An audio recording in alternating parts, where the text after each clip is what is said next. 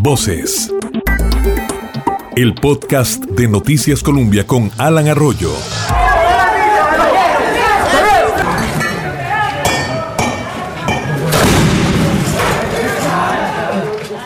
No es un gobierno, esto es una tiranía. de alta tensión realmente, luego que un grupo de manifestantes convocados por la Unidad Nacional Azul y Blanco pretendían realizar una marcha. No nos permiten caminar por las calles de Nicaragua. Ese es el tipo de régimen que viola los derechos constitucionales. Tener la bandera nacional es un delito para esta gente. Fueron asesinados estudiantes, población nicaragüense. Estamos aquí manifestándonos por nuestros derechos. Democracia, justicia, libertad para los presos políticos. Hola, ¿qué tal? Bienvenidos a Voces de Noticias Colombia. Este es nuestro podcast semanal con temas de actualidad tanto de Costa Rica como en el mundo. Les saluda Alan Arroyo y cada semana compartimos un episodio que puede escuchar en cualquier momento y lugar por medio de nuestra página columbia.co.cr y también en las diferentes plataformas digitales. Hoy compartimos voces sobre Nicaragua. Nicaragua enfrenta este domingo 7 de noviembre unas cuestionadas elecciones nacionales en las que casi 5 millones de personas están llamadas a elegir presidente y 92 diputaciones. Son votaciones en las que se llegan con heridas todavía muy pero muy abiertas en el pueblo de este país centroamericano y en las que se habla claramente de una farsa electoral, un montaje, un fraude, porque todo está montado para que Daniel Ortega y su esposa, Rosario Murillo, se reelijan sin ningún problema. Para entender el conflicto y contexto, tenemos que retroceder a abril del 2018, cuando estalla la fuerte crisis social, económica y política de este país. Así lo describió en su momento Noticias Colombia desde Managua con el periodista Andrés Ramírez. Por vía terrestre comenzó nuestro viaje hasta el centro de la crisis en Nicaragua. Mientras sorteamos bloqueos en carretera, algunos nicaragüenses nos advertían del clima de sangre al que estábamos por llegar. Se meten y matan y te golpean. Usted en Managua tiene para sacar cualquier tipo de reportaje que quiera y, y en fuerza. Varios campesinos con las caras tapadas y piedras en sus manos detuvieron nuestro camino por algunos minutos que chingo de vago. Los otros de atrás parece que se compadecieron. Tuvimos suerte. Algunos minutos más y llegamos al centro de la crisis.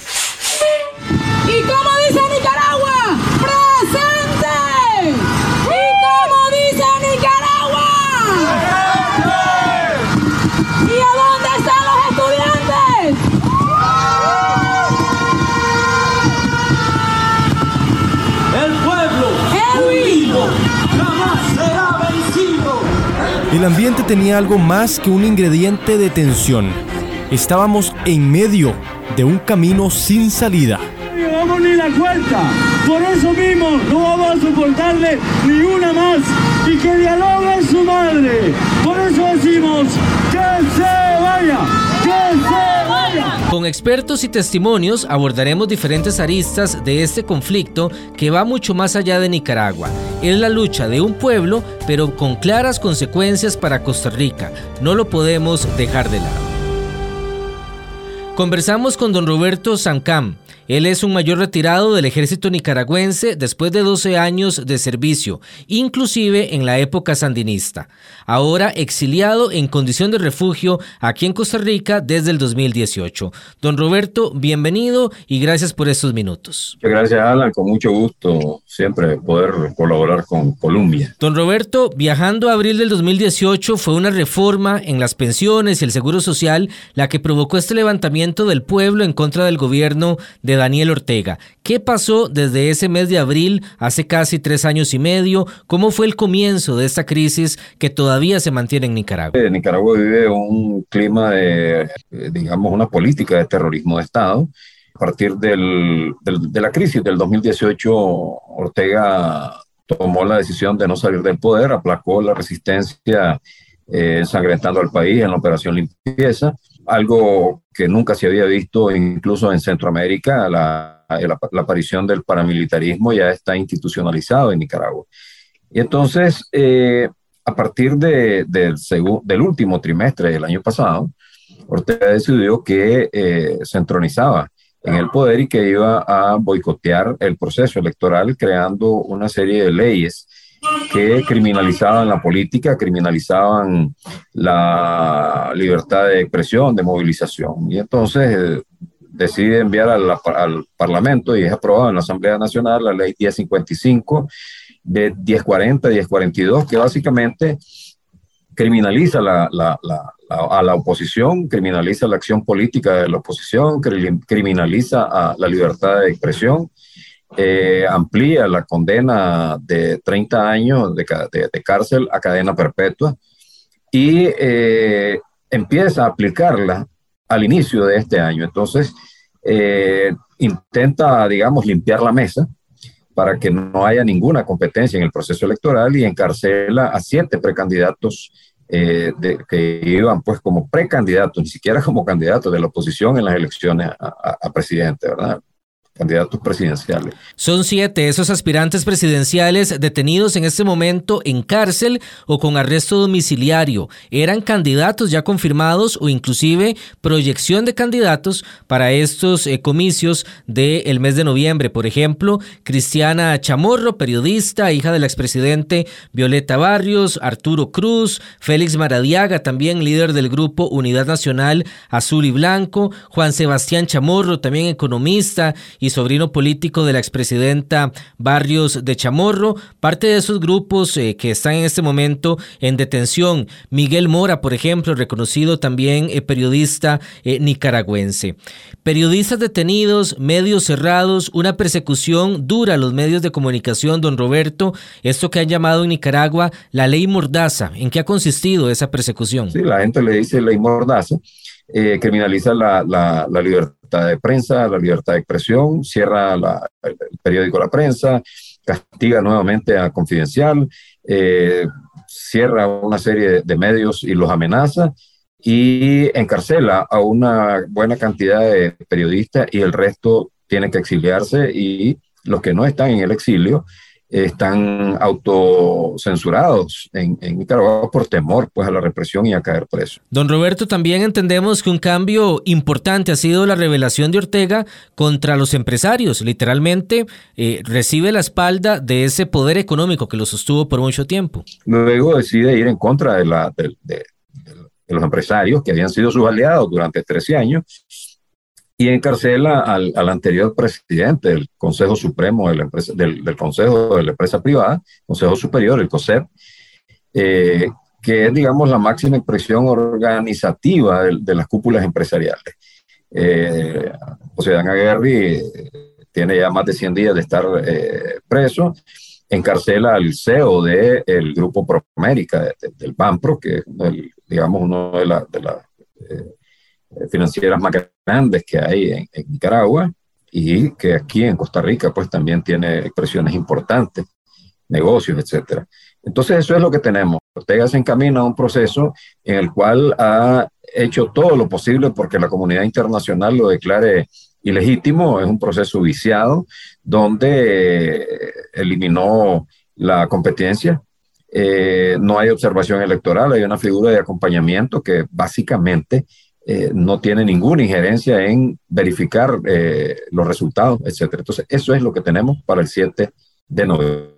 Sin prensa internacional también no son ni siquiera bienvenidos para cubrir elecciones. En el 2012 tuve la oportunidad de ir a una cobertura electoral y siempre fue muy limitado el acceso a Daniel Ortega, inclusive rodeado por el ejército en el momento de las votaciones. Lo recuerdo eh, bastante bien. Ahora el cierre es prácticamente total de acceso. Daniel Ortega cumple 76 años dentro de muy pocos días, el 11 de noviembre, y suma 25 años en el poder de la revolución sandinista entre 1979 y 1985, un primer mandato entre el 85 y el 90 y tres periodos consecutivos desde el año 2007. Podemos decir casi que con certeza absoluta que gana, entre comillas, un quinto mandato que podría asumir en el mes de enero. Don Roberto, he escuchado una frase de que Ortega hace ahora lo mismo que él combatió eh, con la dictadura de Somoza en los años 80. ¿En qué momento momento pierde Daniel Ortega ese rumbo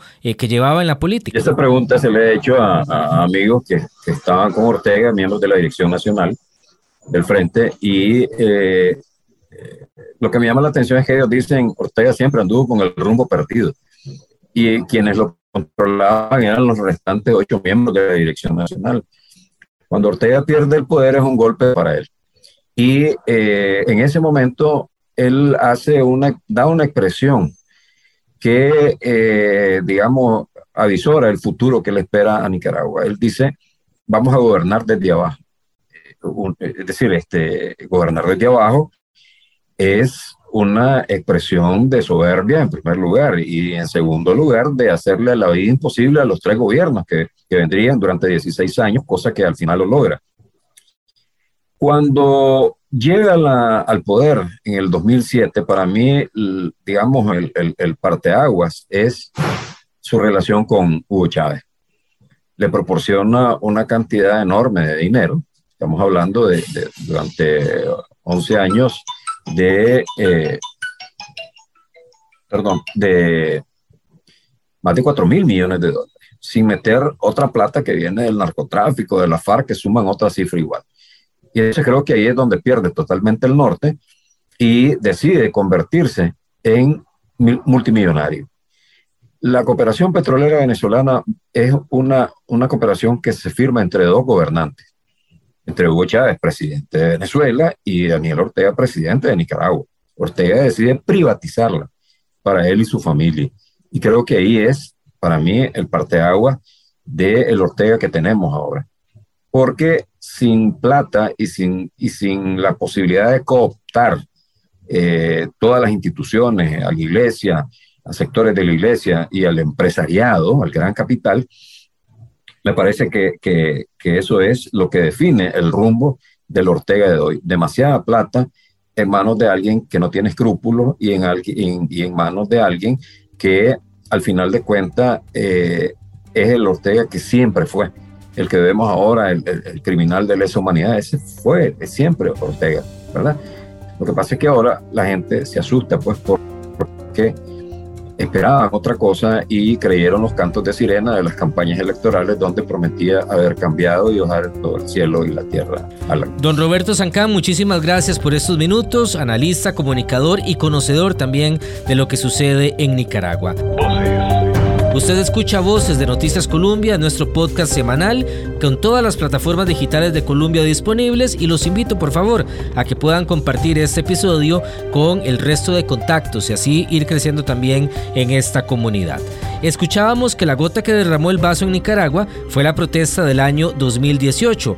El pueblo se tira a las calles, pero también aumenta la represión y esa violencia desmedida, sin antecedentes en Nicaragua y posiblemente sin antecedentes recientes en la región centroamericana. Impacta escuchar realmente a los afectados directos. Se calcula que esta crisis obligó a unas 100.000 personas a movilizarse y dejar Nicaragua. Muchos de ellos buscaron refugio aquí en Costa Rica. Uno de ellos es Jimmy Guevara, periodista y exiliado en el territorio costarricense, uno de los líderes nicaragüenses acá en el país, que de hecho se mantiene muy activo con la protesta en contra del régimen de Daniel Ortega. Gracias por atendernos Jimmy y cuéntenos qué lo obligó a dejar su país eh, hace algunos meses. Por ser un profesional que, que se involucró de alguna manera en las manifestaciones en contra de la dictadura de Nicaragua, en defensa de los derechos humanos del país, y eso me convirtió en enemigo del Estado y mi vida corría peligro y por eso ahora estoy exiliado en Costa Rica. Jamás nos podemos imaginar una situación de ese tipo. Es literalmente, Jimmy,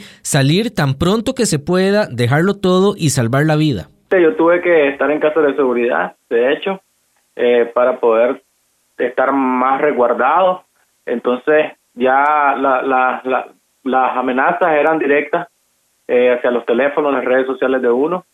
Entonces, eh, desde la participación que uno ha tenido, desde, desde, el activismo también, porque yo soy activista desde el año 2009 en Nicaragua, eh, entonces ya el régimen sabe quiénes somos los jóvenes activos, ¿verdad? Y sobre todo en Managua, que es una ciudad muy controlada por el régimen. Yo creo que el régimen ya conoce quiénes son las juventudes liderazgo en el país y desde ese liderazgo siempre hemos estado como en el ojo del huracán. Sin embargo, cuando pasó lo de 2018, quizás la dictadura fue difícil poder eh, capturar a, a, los liderazgos más presentes, porque todo el país se levantó y era difícil identificar quizás desde qué territorio, qué personas, pero cuando todo fue calmándose y con los planes de, limpieza que ellos hicieron, masacrando el país, mucha gente empezó a retirarse ya de las manifestaciones y protestas y siempre quedamos como los mismos elementos, creo yo, de liderazgo que, que siempre hemos estado ahí desde antes de 2018. Y ahí fue donde nosotros ya estuvimos en una etapa más peligrosa. Y ahí es donde ya andaban siguiéndonos. Y incluso a mí me llegaron a buscar donde yo rentaba, pero yo ya me había retirado. Estando ya en Costa Rica exiliado, incluso volvieron a llegar a buscarme y hay videos y hay evidencia ahí. La señora que, que renta el apartamento donde yo estaba eh, incluso eh, mostró eso y es parte de las pruebas que yo tengo incluso para mi solicitud de refugio en este país. Jimmy, entrando un poco más en la parte social también y la parte más humana, ¿cómo es estar en este momento en el exilio? Comenzar casi de cero en un país relativamente extraño, un tanto diferente, por ejemplo Costa Rica. Número uno, es un, es un por decirlo así, una migración, un exilio, ¿verdad?, forzado. Nosotros no, no teníamos idea o pensábamos que íbamos a salir del país, no cuando nos metimos a, protestar en contra de la dictadura no era para abandonar nunca nuestro país, al contrario, era poder para poder cambiar nuestro país. Entonces, cuando forzosamente tenés que salir de, tu país, eh, obviamente hay un duelo migratorio muy fuerte, porque abandonás todo, tenés que dejar todo atrás. Y por ejemplo, en el caso de los profesionales, yo tenía mis pequeños negocios, emprendimientos también, aparte de mi carrera profesional, y tener que dejar todo atrás es, algo que, que obviamente te golpea porque aparte de, que estás con la melancolía de la familia, de los amigos y sobre todo quienes tenemos hijos, ¿verdad? Y, no salimos quizás con ellos, eh, tenés todo eso que dejas atrás y luego viene la etapa donde tenés que empezar de cero y empezar de cero en todos los aspectos porque eh, estar en otro país, aunque seas profesional, no quiere decirte que tenés las puertas abiertas a encontrar un empleo fácil, al contrario, yo creo que las personas que tienen de alguna manera y venían con algún conocimiento en carreras técnicas como de obreros, eh, como en términos de vigilancia y esto quizás ellos tienen como más facilidad de encontrar empleo. A los profesionales incluso se nos limita mucho en la cuestión de que hay que inscribir los títulos, eh, obviamente también hay que colegiarse. Yo creo que eh, el exilio viene siendo igual aparte de la búsqueda de empleo, pero cuando sos un profesional que quizás trabajabas desde otros ámbitos, es un poco más difícil la realidad porque eh, tenés que adaptarte a un cambio total y sobre todo buscar empleo de muchas otras cosas que quizás ni siquiera es lo que lo que estudiaste. Yo, por ejemplo, me ha tocado andar haciendo encuestas en el sol y todo todo eso depende de, del, del, del, trabajo que uno encuentra, ¿verdad? Que siempre sea digno, que se le pague sobre todo lo que tiene que pagársele y, y eso ya uno no lo ve como que eh, bueno, eh, no estoy haciendo lo que quiero en mi vida, pero más que todo uno lo ve como que hay que pagar la renta, hay que pagar, eh, sobre todo los quienes trabajamos y hacemos periodismo independiente, necesitamos del Internet bastante, ¿verdad? Y eso se tiene que pagar. Los costos en este país son un poco más elevados que en Nicaragua y ese es un golpe que, que se siente, pero creo que ya al cabo del tiempo uno se va medio acostumbrando a, cómo son los costos de la vida. Y seguirse cuidando. Muchas gracias Jimmy Guevara, exiliado en el país. Nos comentaba también que la comunidad nicaragüense eh, eh, existe temor entre ellos acá en Costa Rica por la posible presencia de infiltrados del gobierno de Daniel Ortega en el país. Muchos nicaragüenses, inclusive también nos comentaba que llegaron en el 2018, han tenido que salir de Costa Rica porque también estamos en crisis producto de la pandemia y los nicaragüenses exiliados están buscando una mejor condición de vida. Algunos han tomado la decisión, por ejemplo, de emprender esas eh, caravanas humanitarias, ese recorrido hacia los Estados Unidos. En este momento también es importante ver cómo se hace periodismo en una situación tan complicada como la que vive Nicaragua. Ese periodismo de libertad, de oposición, realmente es vivir o morir allá en Nicaragua. Muchos periodistas también han tenido que refugiarse en Costa Rica y desde aquí realizan la cobertura de este proceso electoral. Jennifer Ortiz tiene 15 años de experiencia y está en Costa Rica y desde acá mantiene su medio independiente. Además dirige un grupo que se llama Voces en Libertad, que es un grupo que reúne a cerca de 25 plataformas de medios de comunicación que también están en contra de esta dictadura de Daniel Ortega. Hola Jennifer, bienvenida a Voces de Noticias Colombia. Muchísimas gracias a ustedes por la invitación. Jennifer, podemos decir que ser periodista es casi lo mismo que ser delincuente en Nicaragua. ¿Vieron ustedes algunas señales o esto cambió repentinamente, algo que ustedes pudieran notar en los últimos años en el gobierno de Daniel Ortega? Desde que Daniel Ortega regresó al poder en el año 2007, el ejercicio periodístico ha estado significativamente limitado en Nicaragua.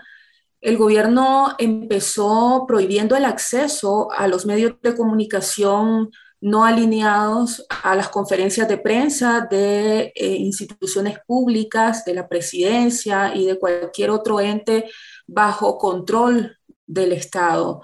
Y luego de eso empezó a asfixiar pequeños espacios críticos a través de eh, cerrar la publicidad estatal. Lo peor vino en 2018, cuando estalló la crisis sociopolítica, porque los medios de comunicación que dábamos cobertura a eso y que contábamos lo que estaba sucediendo, nos convertimos en el enemigo número uno de la gestión de Daniel Ortega.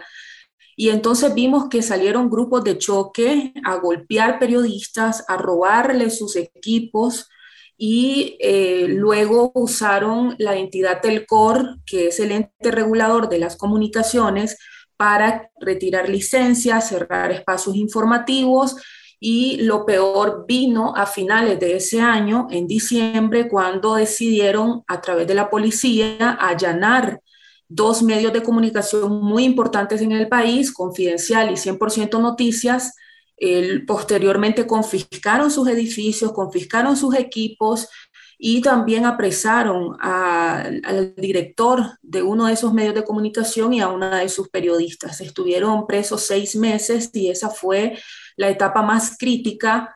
Eh, hubo un momento en que la situación se relajó de manera superficial, por decirlo de alguna forma, eh, hasta eh, mediados de este año, en mayo, cuando el gobierno empezó nuevamente una ola represiva que volvió a obligar al exilio a más periodistas, porque criminalizó su trabajo, porque los quiso vincular a delitos graves como lavado de dinero y obligó a muchos medios a, tener que tomar esa decisión para seguir existiendo. Y es que creo que acá en Costa Rica no tenemos esa imagen que nos han, eh, nos han descrito muchísimo. En el 2018, Ortega comienza a usar civiles, ciudadanos, los paramilitares, para esa persecución y la toma de los medios, Jennifer. ¿Por qué salieron de Nicaragua en 2018? Y yo me incluyo porque en 2018 yo tuve que salir también porque estaban grupos paramilitares operando con armamento de guerra, eh, te amenazaban, te perseguían, estabas completamente eh, débil, no podías defenderte, no podías hacer nada ante esa situación. Entonces lo mejor era salir para asegurar tu vida, pero también para asegurar la continuidad del proyecto informativo, porque el objetivo principal de todo esto es desaparecer a la prensa libre nicaragüense. Y Daniel Ortega de cierta forma lo ha logrado. Aquí tal vez me voy a extender un poco, pero para hacer un panorama lo más rápido posible y que lo entienda una audiencia que quizás no está sumergida en la realidad nicaragüense,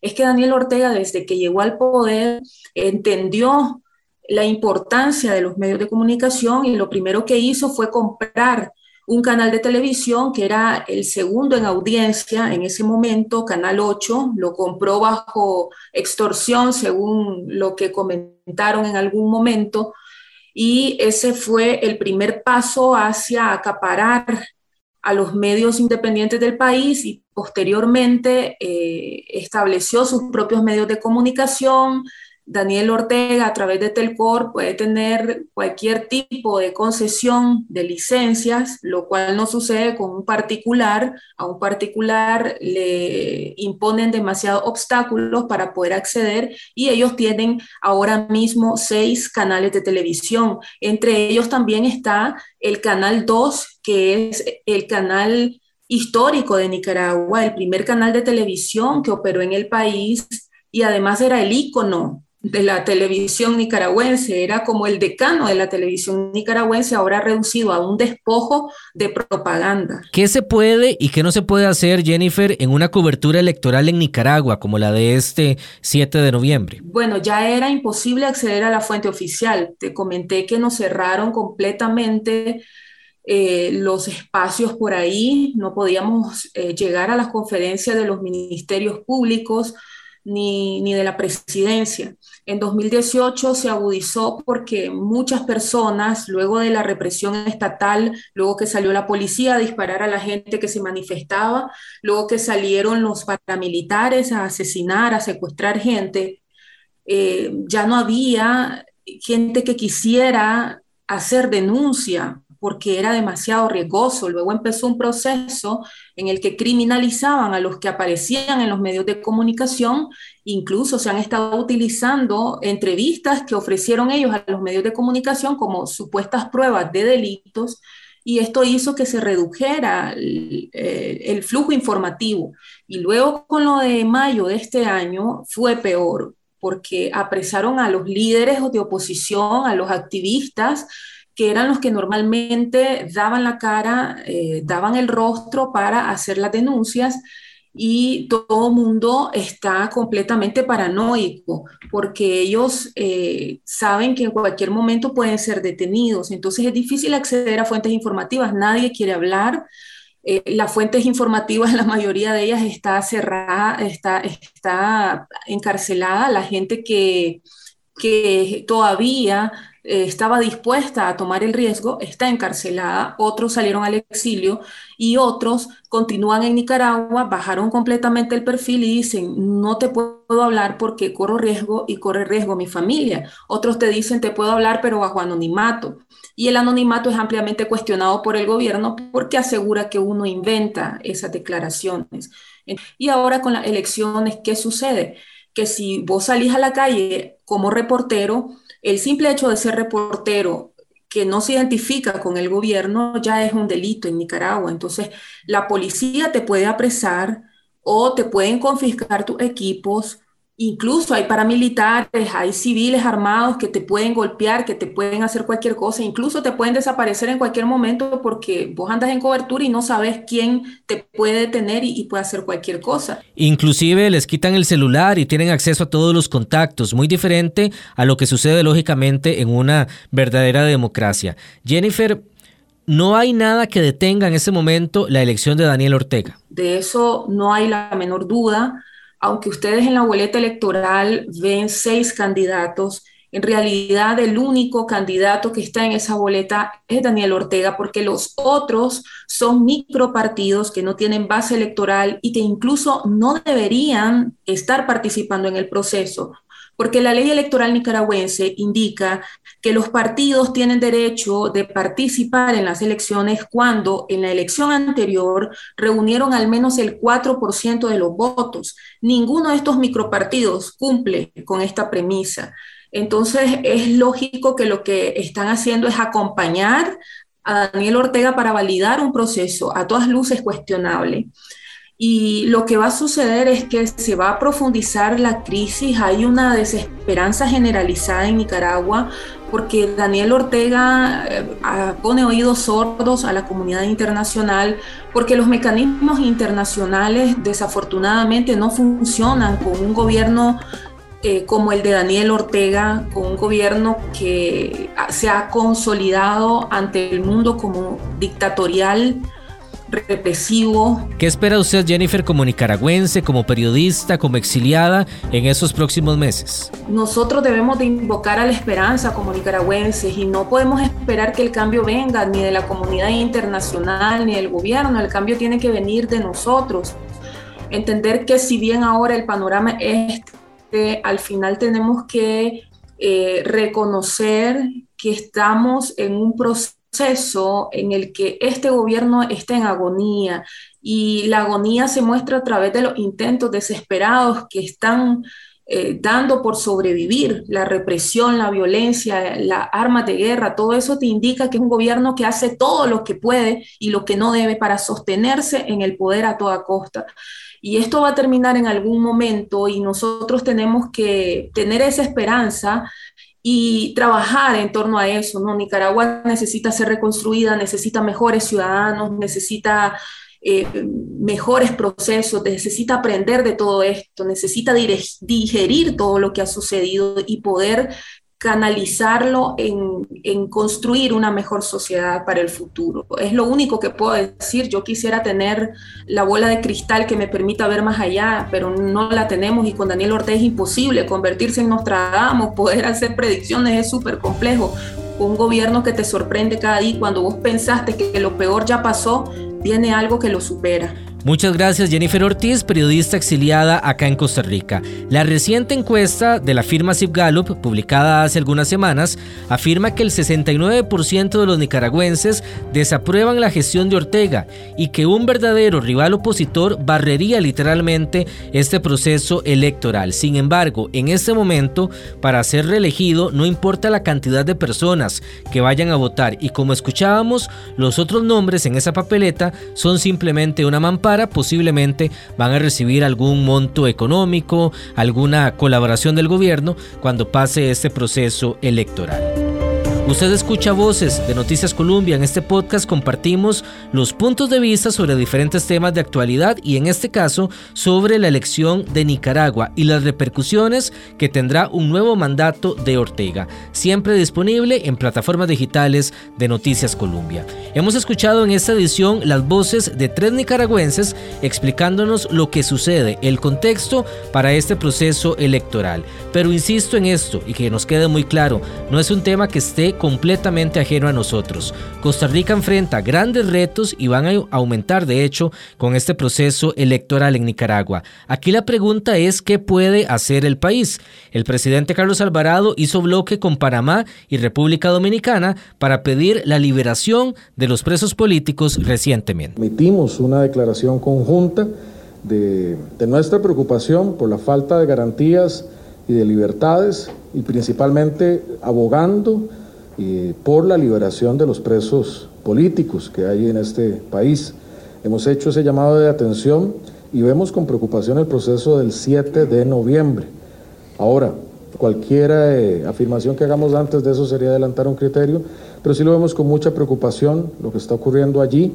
Eh, y igual, llegado ese momento, yo creo que no solo será Costa Rica, sino la comunidad internacional la que emitirá sus criterios eh, a partir de lo que ahí acaezca. Ante esa espera que dice el presidente, abordamos el tema con analistas acá en el país, lo que viene para Costa Rica y también para la región. Comienzo con el analista Carlos Murillo. Bienvenido, don Carlos. ¿Y qué podríamos esperar de este próximo tiempo para Centroamérica? Claro, bueno, para Centroamérica eh, vienen años muy complejos, muy sombríos eh, y la mejor eh, manifestación de lo que viene para Centroamérica es la reunión entre el presidente hondureño Juan Orlando Hernández y eh, Daniel Ortega, porque pareciera si uno revisa la lista de expresidentes centroamericanos, sobre todo salvadoreños, que se han refugiado en Managua bajo la protección del régimen de Ortega y Murillo,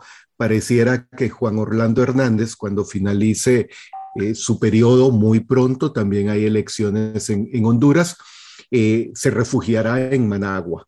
O sea, Managua se estaría convirtiendo como en, la sede de todos aquellos mandatarios cuestionados que van hacia a refugiarse en Nicaragua.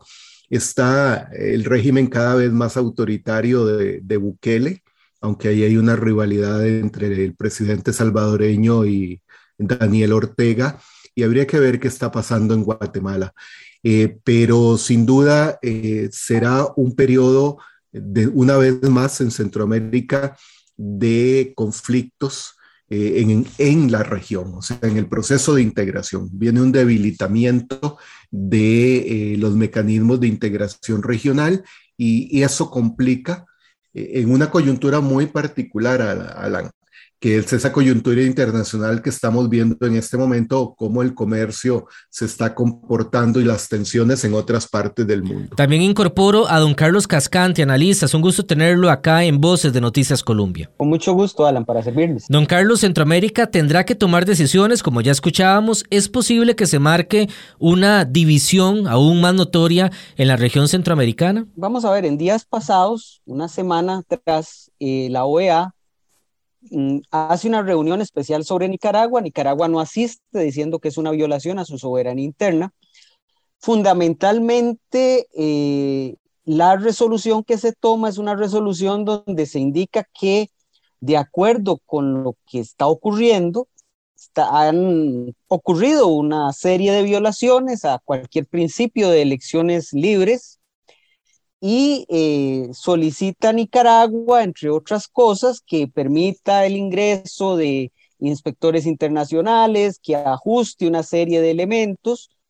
Em, y la resolución se, se aprueba por mayoría, pero en el caso de los países centroamericanos tuvimos eh, dos votos en abstención, el voto de Guatemala y el voto de Honduras. Fueron votos también en abstención cuando hace unos meses se volvió a conocer el caso de Nicaragua. Entonces estamos viendo un perfil, digamos, de cómo, de cómo se va a trabajar o cómo se va a tomar el tema eh, electoral por parte de los gobiernos centroamericanos. Probablemente Costa Rica, Panamá, El Salvador no reconozcan el proceso electoral, mientras que Guatemala y Honduras sí lo hagan. De hecho, la firma de un tratado sobre límites en el Golfo de Fonseca entre Honduras y Nicaragua nos da una clave para entender el posicionamiento de Honduras frente al, frente a la situación en Nicaragua. Ahora mirando hacia Costa Rica, ¿se puede tomar desde Costa Rica alguna medida contundente? Esto implicaría, por ejemplo,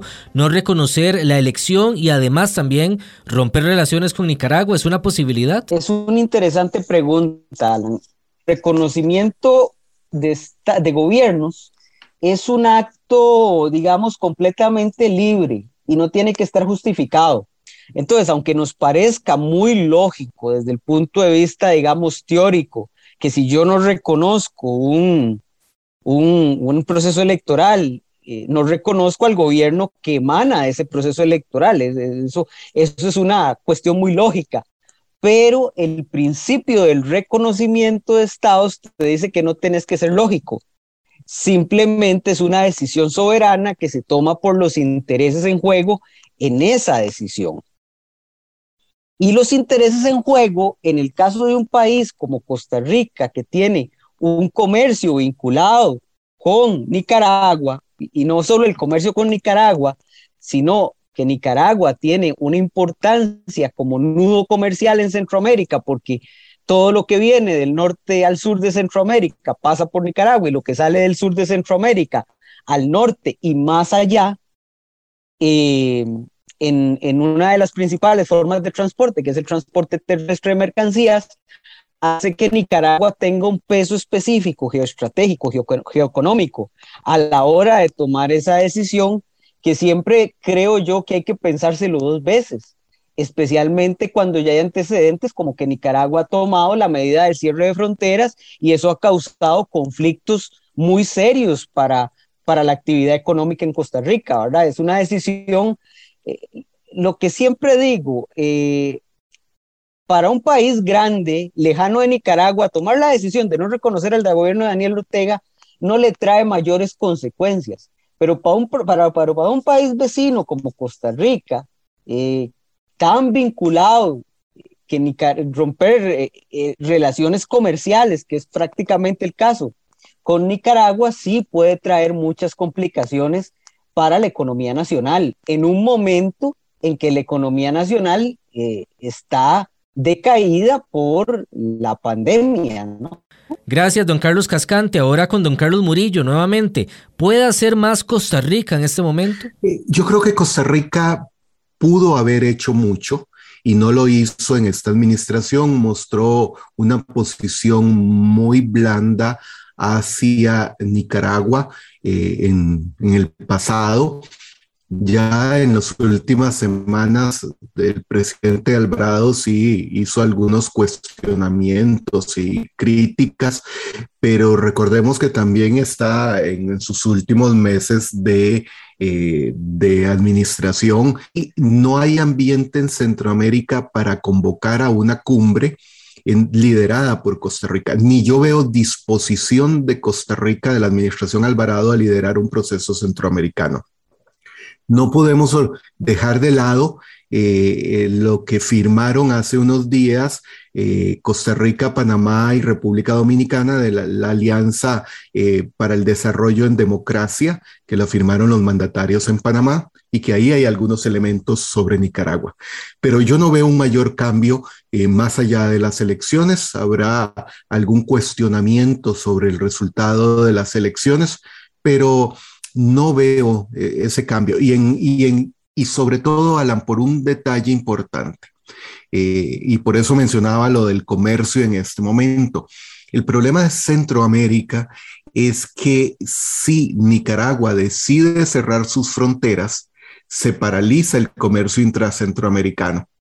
Y eso eh, sería un problema mayor para los países eh, en la región por el, por el volumen de comercio, por ejemplo, de Costa Rica, si el resto de la región que pasa por territorio nicaragüense. Esa cautela del país tiene evidentemente varias razones. Una de ellas es el impacto social de una decisión de este tipo. Yo desearía como ciudadano costarricense eh, que no, nadie reconociera el, gobierno de Ortega y Murillo, eh, resultado de esas elecciones, eh, pero eso es muy difícil eh, por las relaciones comerciales, por la situación eh, geopolítica de la región. Lo que podría venir es mayores sanciones.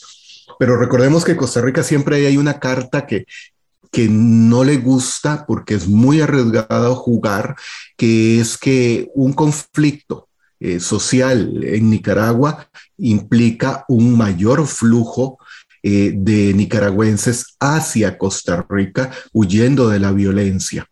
Entonces, eh, es difícil eh, manejar esta situación. Y reitero, el, escenario costarricense es de elecciones, muy pronto y unas elecciones complejas eh, que harán que el gobierno no solo tenga que ver hacia afuera, hacia Nicaragua y el resto del mundo también, sino también hacia lo que vaya a resultar en los próximos tres meses frente a las elecciones de febrero. Muchas gracias también a don Carlos Murillo, analista en este espacio de voces. Y finalmente nos atiende quien fuera embajador de Costa Rica en Nicaragua, don Javier Sancho, con muchísima experiencia en el campo diplomático. Gracias por esos minutos, don Javier, bienvenido. Con mucho gusto, Alan, siempre a la orden. Don Javier, también su criterio, ¿qué podemos esperar después de esta reelección casi definitiva de Daniel Ortega? Posiblemente va a continuar la represión, posiblemente va a continuar de alguna forma también el éxodo de cientos de miles de nicaragüenses. Se calcula que han salido más de 100 mil nicaragüenses. Eh, muchos de estos nicaragüenses están en Costa Rica, otros han intentado llegar hasta los Estados Unidos. Es una situación bastante difícil la que se presenta para el pueblo de Nicaragua. Y en esto quiero ser muy claro, quiero ser muy claro. Aquí el problema no es el pueblo nicaragüense. El pueblo nicaragüense es un pueblo trabajador, es un pueblo noble, es un pueblo humilde, que son nuestros hermanos. Aquí la situación es el régimen de Nicaragua, es el vecino incómodo, como alguna vez la expresidenta doña Laura Chinchilla lo llamó. También es, es el, un gobierno, es un régimen que no es eh, amigo de Costa Rica. En eso tenemos que estar muy claros. Aquí no es una enemistad con Nicaragua. Aquí es el régimen eh, de Ortega y de Murillo, como en el pasado lo fue el régimen de la familia Somoza también con Costa ¿Se podría mantener Costa Rica sin ese embajador o embajadora como sucede en este momento? Yo me he opuesto al envío de un embajador a Managua porque considero que enviar un embajador a Managua en estas circunstancias, como pretendió hacerlo en algún momento esta administración, es legitimar a una dictadura. Y me parece a mí que finalmente eh, eh, se entendió por parte de la Cancillería y del gobierno de que no era prudente enviar un embajador a Nicaragua. Sigo pensando lo mismo, pienso que no hay ninguna necesidad. En Managua tenemos un consulado general a cargo de un funcionario de carrera con apoyo de dos funcionarios consulares más, que eso es lo que se necesita para manejar los temas comerciales e incluso de apoyo y de protección a los intereses y a ciudadanos costarricenses. De ahí en adelante no creo que sea necesario tener incluso ningún tipo de representación diplomática. ¿Por qué? Porque el acceso es muy limitado. Sí, entendemos que solo los aliados tienen acceso, por ejemplo, Irán, Rusia, Cuba, la Venezuela de Maduro, que le pueden hablar directamente a Daniel Ortega. Y en la parte comercial, que sabemos es una preocupación, podría verse afectada por algún tipo de medida. ¿Cómo lo analiza usted ese intercambio de comercio entre Costa Rica y Nicaragua y que afecta también a toda la región centroamericana? Yo creo que para eso está el consulado, para proteger esos intereses y para proteger a los costarricenses en el momento determinado. Y también creo que aquí en Costa Rica nos hemos quedado atrás. Se ha hablado mucho, se ha dicho mucho, pero no se ha puesto en operación el ferry que debería operar entre Puerto Cordera y la Unión en San Salvador, para evitar que un eh, tema que ellos utilizan mucho, que es el cierre de fronteras, como ya nos sucedió en noviembre del 2015 con este gobierno de Ortega y de Murillo, lo cual nos causó un perjuicio económico bastante grande en aquel momento. Por su experiencia, don Javier, ¿espera una posición mucho más firme del país en este momento del actual gobierno? Eh, después del 8 de, enero o el 7 de enero, Costa Rica toma una posición muy fuerte que acompaña las posiciones que estoy seguro se darán en la OEA y en la Unión Europea. Eh, y si es necesario, nosotros deberíamos de retirar al encargado de negocios que se encuentra en Managua en este momento. Que esta es un nivel muy bajo de relación, es una relación muy fría, pero debiera de hacerse como una forma de manifestar nuestro descontento por el fraude electoral que veremos el 7 de noviembre y sobre todo nuestro descontento por la violación de los derechos humanos, siendo Costa Rica un país defensor de los derechos humanos, siendo Costa Rica la sede de la Corte Interamericana de los Derechos Humanos y siendo eso un factor y un bastión de nuestra política exterior, no vería yo de forma razonable ni entendería cómo podemos reconocer un nuevo triunfo de Ortega y de Murillo en Nicaragua. Es evidente, es evidente que ganarán, pero ¿por cuánto van a ganar? Pero también es evidente la carga que Costa Rica está llevando en este momento. ¿Y del próximo gobierno cómo podría reaccionar? Y ojalá que la nueva administración tenga una política exterior más clara, con una hoja de ruta bien definida, que no exista en este momento, como tampoco hay una política migratoria, y que sea eh, realmente eh, contundente en, su actuación. Yo esperaría que el nuevo gobierno, a partir de mayo eh, próximo, haga los cambios que deba hacer en esa construcción de la política internacional y que retome el liderazgo que de alguna forma Costa Rica en estos años ha perdido en, en la región también. Y, y, por decirlo también de una forma muy clara, en el hemisferio. No podemos estar sentados en OEA guardando silencio con lo que está pasando. No podemos estar sentados tampoco en las Naciones Unidas eh, sin pronunciarnos. No podemos estar en el Comité de, de la Tortura en, en, Naciones Unidas de Ginebra, donde tenemos un representante costarricense eh, guardando silencio cuando se están produciendo torturas de ciudadanos nicaragüenses eh, inocentes, acusados por el único delito que ellos llaman de traición a la patria, que no existe, porque el que defiende a la patria, el que levanta su voz pidiendo democracia, pidiendo justicia, no está traicionando a la patria. Los traidores están en otro lado. Finalmente, don Javier, tenemos una arista preocupante. En los dos escenarios posibles, Costa Rica podría enfrentar una ola migratoria mucho más fuerte a la que hemos tenido en medio de esta crisis desde hace poco más de tres años. Que eh, debemos de prepararnos además, porque en este momento en migración eh, hay aproximadamente 100.000 solicitudes de refugio entonces, es una cantidad muy grande, hay una presa muy grande y no hay una política migratoria de Estado. Tampoco veo acciones importantes por parte de, la, de las autoridades migratorias o los responsables de migración. Tenemos en operación 415 oficiales de migración de los 550 que tiene el país. Eso es imposible para contener una avalancha que, como ya lo han dicho organismos internacionales encargados del tema del refugio y la migración, ya lo han ido adelantando hacia las autoridades eh, nacionales. Se puede esperar una migración bastante grande después de noviembre y inclusive en el hipotético caso, en el hipotético caso que el gobierno de Ortega y de Murillo, en algún momento el régimen orteguista llegara a acabar dentro de poco tiempo, ¿qué estamos pensando? ¿Qué está pensando Costa Rica? ¿Qué están pensando las autoridades del gobierno y de la diplomacia nacional para contener eh, esa avalancha que se nos va a venir, ya no de las personas que están siendo perseguidas en este momento por el régimen de Ortega y Murillo, sino por los que son los actores intelectuales y los actores eh, macabros que ha tenido este régimen de Ortega y Murillo